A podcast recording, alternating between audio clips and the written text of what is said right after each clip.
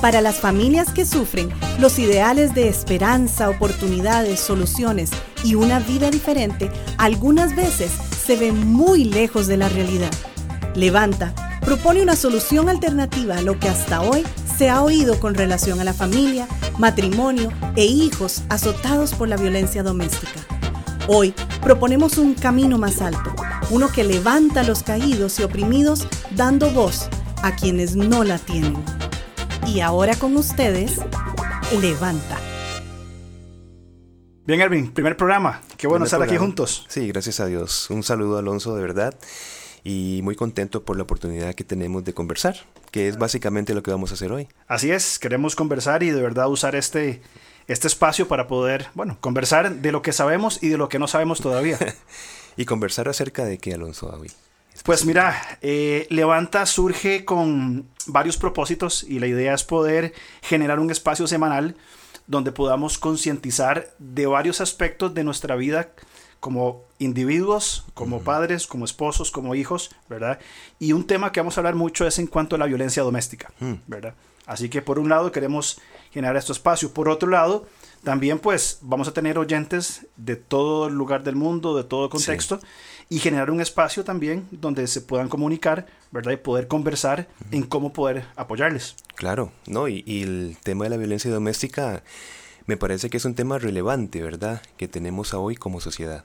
Absolutamente, ¿verdad? Es interesante cómo en Costa Rica aumentan día con día los casos de violencia doméstica, inclusive que hasta no sé si te acordás, en los partidos de la, de la selección iban poniendo a veces otro marcador de casos reportados, ¿verdad? Inclusive es una violencia que se, se extiende aparte de la, de la, digamos, del sector intrafamiliar, se extiende a nivel social desde muchísimos aspectos, ¿verdad? Claro. Es un tema recurrente, definitivamente. Absoluto. Y algo que es eh, importante también considerar de que por supuesto, la principal víctima, la, principal eh, eh, lastimada es la mujer. Claro. Pero también, al menos es lo que puedo entender, ¿verdad? Que hay esperanza de cambio para hombres violentos y niños que han sufrido también. Por eso hablamos de un concepto integral de familia.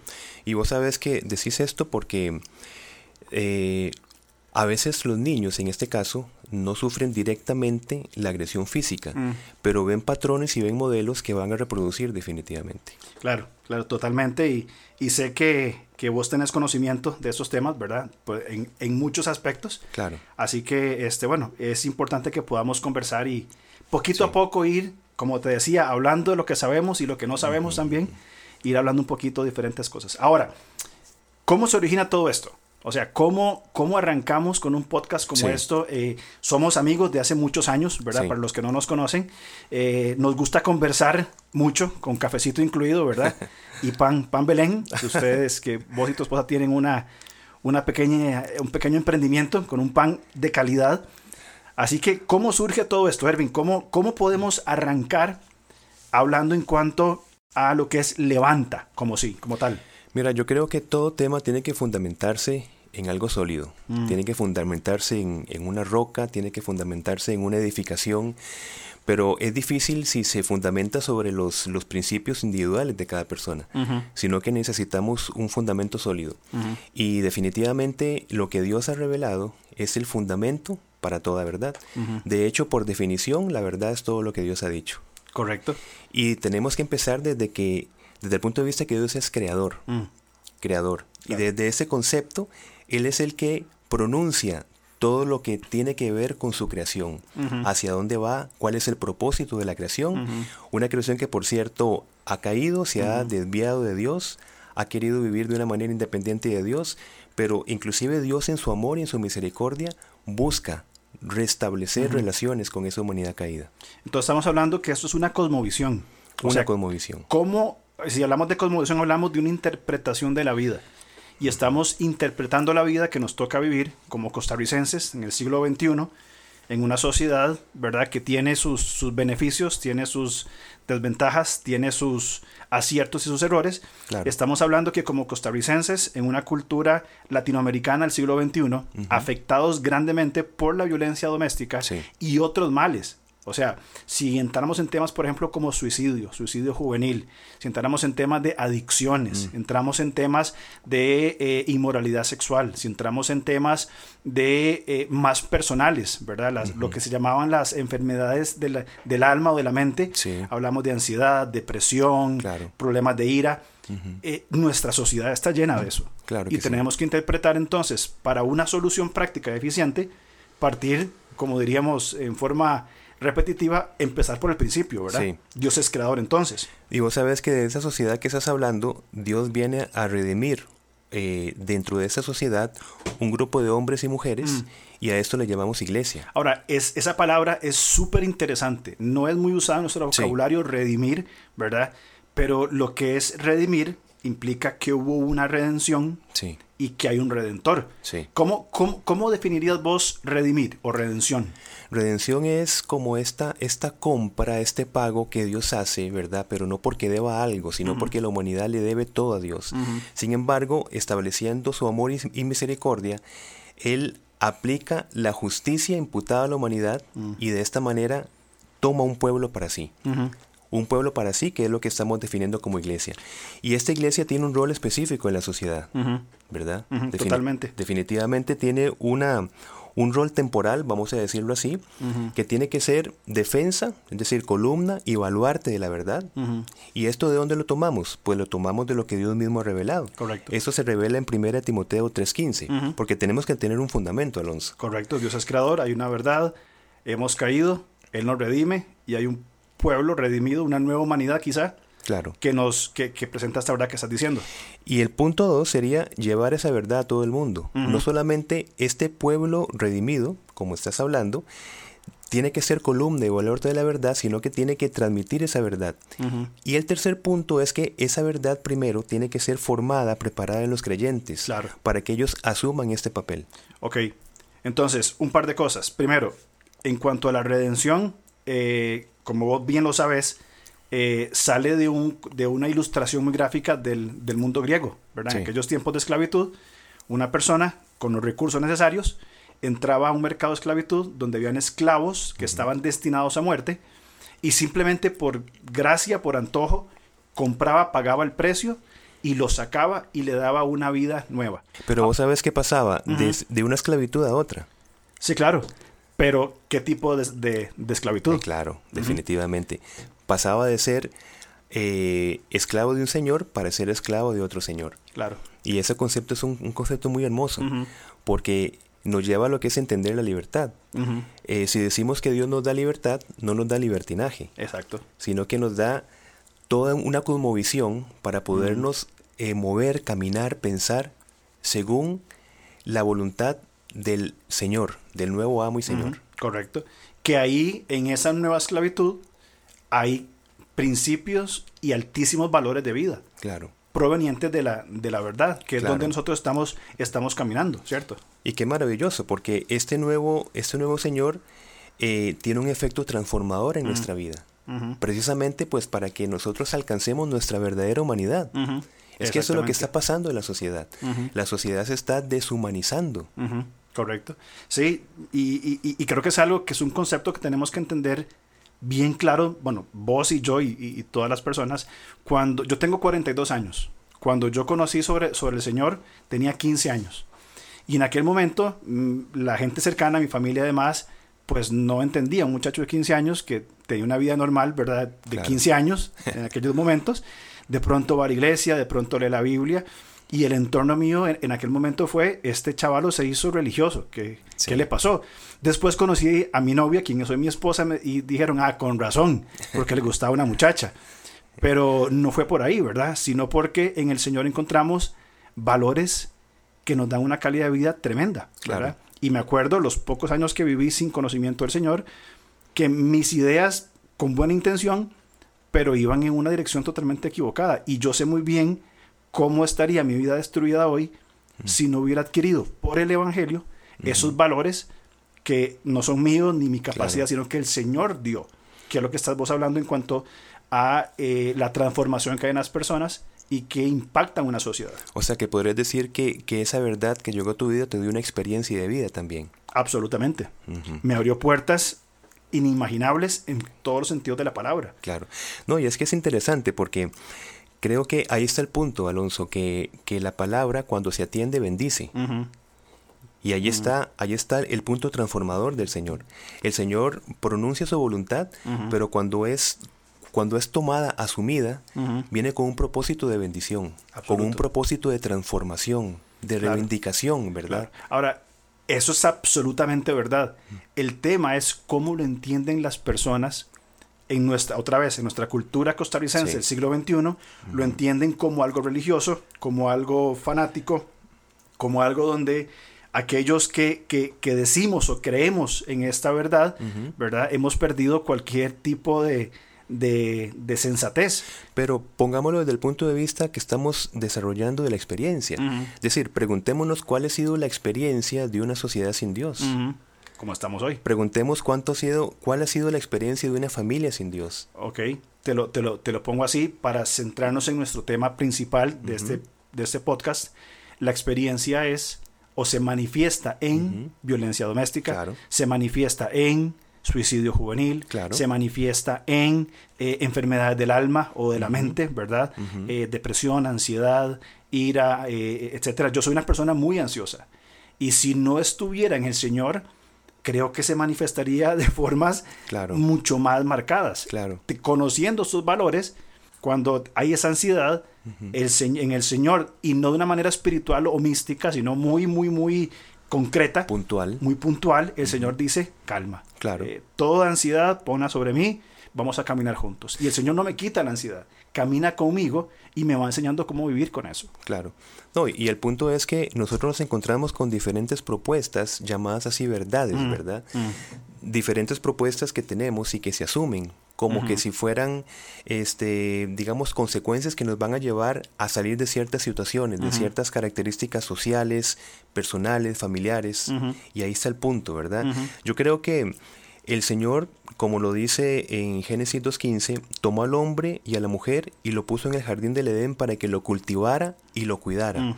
Eh, Alonso es interesante porque fíjate que esta, esta palabra cultivara, cultivar, eh, tiene que ver con cultura. Es decir, el punto es que eh, cultura es el resultado del cultivo, del desarrollo de la acción humana sobre su entorno. Nosotros tenemos una cultura. Correcto. Ahora, esa cultura propone. Y es donde viene acá el Evangelio. Viene a ser una contracultura. Mm. Pero no una contracultura en el sentido de, un sistema, digamos, eh, de, pelea como tal, sino es una, una propuesta verdadera sobre una cultura que no propone. Es decir, es una cultura que viene a desarrollar, sí, pero es una cultura que no cuida. Una cultura que lleva a esta frustración de la que estamos hablando, ¿verdad? Hay un libro, en cuanto a eso que decís, de, creo que lo ha leído o lo hemos comentado antes, de John Stott, Contra Cultura Cristiana. Ah. Es esa, esa, esa respuesta eh, eh, cultural, ¿verdad?, que tenemos que presentar. Eh, ¿Por qué? Porque, y lo hemos hablado antes vos y yo, ¿verdad? Eh, como creación, que estamos hablando de, ese principio, Dios es creador, Dios nos dio la creación, la naturaleza para administrar. Ahora, en nuestro entorno, llamémosle, para ponerle un nombre, mucho no me gusta, pero pongámoselo, entorno evangélico, hay áreas donde la iglesia no ha dado respuestas, y lo conversamos las pasadas. Por ejemplo, en la ecología, somos llamados a administrar una creación hecha por Dios, ¿cierto? Y la iglesia, mayormente o a grandes rasgos, no ha dado una respuesta concreta a la administración, cuidado y protección de la naturaleza. El punto es que el mundo necesita respuestas. Absoluto. ¿Y eh, dónde las encuentra? Claro, en las otras propuestas también, que, que no es que no son válidas, ¿verdad? Pero son insuficientes. Son insuficientes por falta de fundamento. Eh, pues por supuesto. Yo creo que, que si no se tiene un fundamento puede desviarse a cualquier lado. ¿Y hacia dónde se desvía? Hacia los conceptos de filosofía moral. Desde el concepto de que yo determino lo que es bueno y lo que es malo. Autonomía. Autonomía, definitivamente. Totalmente. Por supuesto. Entonces, para recapitular un, un poquitito, establecimos, estamos estableciendo una, una, una cosmovisión Estamos hablando de que uno, Dios es creador, ¿cierto? Punto de partida número uno. Y qué interesante porque eh, en la Biblia simplemente eh, se expresa esto. Dios creó. Sí, sí, sí, sí. Ya está. A mí me, me tocó enseñar en México hace unos años Génesis Y mientras estaba ahí preparando el material, encontré un comentario, no me acuerdo a quién fue, pero decía, Génesis no nos explica el cómo, ¿verdad? Sino asume que simplemente venimos de Dios. Y si usted puede leer Génesis, fíjense, por ejemplo, Génesis 1 al 12, capítulo 1 al 12 nos dice de dónde venimos. Y del 13 en adelante hacia dónde vamos. Claro. Y eso es justamente lo que estamos haciendo. Venimos de Dios, ahí está dicho, ¿cierto? Eh, hay muchas otras teorías con sus pros y contras, pero entendemos de que venimos de Dios. Claro. Segundo lugar, la humanidad es imagen y semejanza de Dios. Por tanto, necesitamos una doctrina más completa del hombre y la mujer. Sí. Que es el tema que nos interesa muchísimo en, en, en esta conversación sobre violencia doméstica, familia y demás. Correcto, exactamente, totalmente de acuerdo. Y es que en esta doctrina del concepto correcto del ser humano, me parece que podríamos empezar en la integridad de alma, cuerpo, en sociedad. Al menos así concibo yo lo que es el ser humano. Y por supuesto lo que la Biblia menciona, que es lo principal. El ser humano es alma, cuerpo, en sociedad, en relaciones. Correcto. Sí, totalmente de acuerdo. Bueno, ahí estás hablando de dicotomía, ¿verdad? Otros creen en la tricotomía, pero eso es, eso es tema para otra, para otra conversación, ¿verdad? Sí. Ahora, en un momento me, me comentaste bajo, bajo este concepto lo que es la imagen estática y la imagen dinámica. Ah, sí. Tírame una idea sobre eso. Bueno, la imagen estática eh, son las cualidades de la humanidad. Eh, ser imagen y semejanza de Dios. Los atributos comunicables que Dios nos ha dado, ¿verdad? ¿Cómo que, por ejemplo? Eh, por ejemplo, amor, justicia, misericordia. Y es interesante, uno eh, de pequeño siempre eh, concibe rasgos de justicia. Mire, eso no se vale cuando uno está en, un deporte.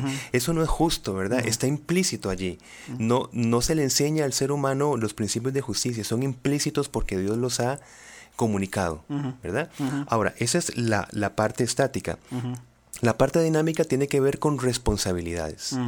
Ok, tenemos una imagen y semejanza, pero eso nos lleva a responsabilidades.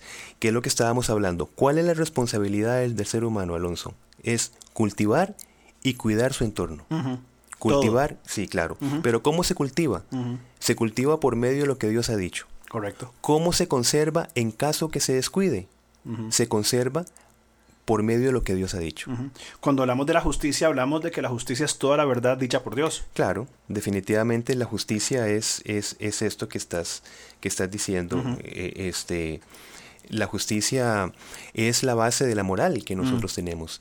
¿Por qué? Porque la justicia de Dios Él va a determinar lo que es bueno y lo que es malo. Él determina qué es bueno y lo que es malo. Y de hecho, aplicando su justicia es donde viene a juicio lo que no está conforme a su voluntad.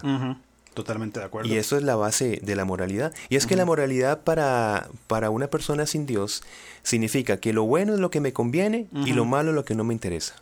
Eh, no es algo absoluto, sino que es más en ese tiempo eh, cambiante, relativo, lo que me sirve. Claro. Como dicen los, los, programas de deportes, se acomoda. Nos, nos, nos acomodamos a una opinión o, una posición que nos traiga beneficios. Es que vos tocaste una palabra interesante, autonomía. Desde la autonomía, yo soy el que establezco qué es bueno y qué es malo. ¿Ves? Entonces, ahí estoy rechazando la justicia de Dios y estoy estableciendo mi justicia. Claro. Yo determino qué es bueno y qué es malo. Y es un problema del corazón. Definitivamente. Un problema de, decir yo ante cualquier otra cosa. Es un problema del corazón, claro, y es un problema relacional, porque hemos perdido la relación. ¿Con quién? Con Dios creador. Y con, y con el prójimo. Y con el prójimo. Y con nosotros mismos. Y con el entorno. Con la creación, por supuesto. Y eso pasa en Génesis 3 con la, con la entrada del pecado. Entra el pecado y se rompen las relaciones que Dios había creado perfectas con Él, con el prójimo, conmigo mismo y con la creación. Claro. Y vivimos ahora en un proceso entonces donde el Señor nos llama o nos encamina a esa redención que hablamos anteriormente. Ahora, Alonso, yo con todo eso que estamos hablando, eh, es interesante pensar qué ha hecho Dios. Mm. Porque vos hablaste algo eh, fundamental cuando te referís a que la palabra de Dios muestra la condición, primero, una creación que fue creada muy buena, luego una creación que cae, quiere vivir independientemente de Dios, pero luego viene el plan redentor, mm. hacia dónde vamos. Ahora, el punto es, ¿cómo se manifiesta este plan redentor de Dios en una sociedad que ha caído. Correcto. Y sería interesante empezar a hablar rápidamente de lo que es el concepto del reino de Dios, ¿verdad? Eh, eh, la, perspectiva del reino de Dios que, que no ha venido a transformar estructuras sociales, Correcto. sino que ha venido a transformar personas mm. que impacten estructuras sociales. Eso que estás diciendo es maravilloso porque es el modelo que encontramos en la Biblia. O sea, estamos hablando de que es transmisión de vida. Hmm. Estamos hablando de que eh, el reino de Dios no viene como algunas posiciones lo han querido presentar, viene a transformar una estructura social, ¿verdad? Cometiendo en mi corto y pobre juicio, ¿verdad? Eh, el error de mezclar ciertas cosas, ¿cierto? Pero entonces, qué maravilloso es cuando el reino de Dios, cuando las verdades de Dios transforman a un individuo. Y este individuo en su entorno, por ejemplo, mi entorno cuál es? Yo soy primeramente una persona, un hombre, un individuo, un adulto de 42 años. Soy esposo, soy padre de dos hermosas hijas. Mi trabajo es ser pastor y soy director de un, de un ministerio. Tengo roles, tengo responsabilidades. Si las hiciera en mi propia justicia, naturalmente voy a destruir todo por mi forma caída. Pero cuando el reino de Dios, el Evangelio, ha transformado mi vida, yo lo manifiesto donde estoy viviendo. Y esos valores, no míos, sino importados de Dios, son los que van a impactar a otros. Y esto a otros, y esto a otros. Y estos individuos van tocando las estructuras sociales, presentando, como es nuestro fin, respuestas, llamémosle alternativas, a problemáticas reales mm. de una sociedad que está luchando con esto hace muchos años y, que no da pie en bola, como dicen. Es decir, se puede decir que el reino de Dios no es la cristianización de la sociedad. Correcto. Entonces, claro, que ese fue el error del evangelismo social que se presentó a principios del siglo anterior. Correcto. Y es que este concepto de evangelismo social, que, raya un poco con, por decirte, un comunismo, un socialismo cristiano, este, dio pie a que se malinterprete hoy lo que es el evangelismo social. Correcto. ¿Verdad? y, bueno, ahí eh, tenemos que referirnos rápidamente a Walter Rauschenbusch, que fue el principio del siglo XX quien estableció este, este concepto de evangelismo social, donde él eh, definitivamente confunde que el reino de Dios está llamado a transformar las estructuras sociales. Pero es que el reino de Dios los transforma, es transformación, pero transforma individuos, como bien estás diciendo, desde el seno de la familia, que impacten a su entorno, para que cultive y para que guarde la sociedad. Es un trabajo personal entonces. Es un trabajo individual, definitivamente personal, pero que a la vez es colectivo, Alonso. Ah, es, eh, a, eso iba, ¿verdad? Claro. Somos individuos parte de una colectividad. Por supuesto. Eh, en, en, nuestras relaciones, ¿verdad? Ir mostrando esos altos valores. Por ejemplo, el Evangelio siempre ah, socialmente se ha escuchado como algo cristiano, algo evangélico, pero el Evangelio transforma la forma en que yo me comporto como esposo. Claro. Transforma cómo yo trato a mis hijas. Sí. Eh, transforma cómo yo trato a mis compañeros de, trabajo, con valores y principios altos.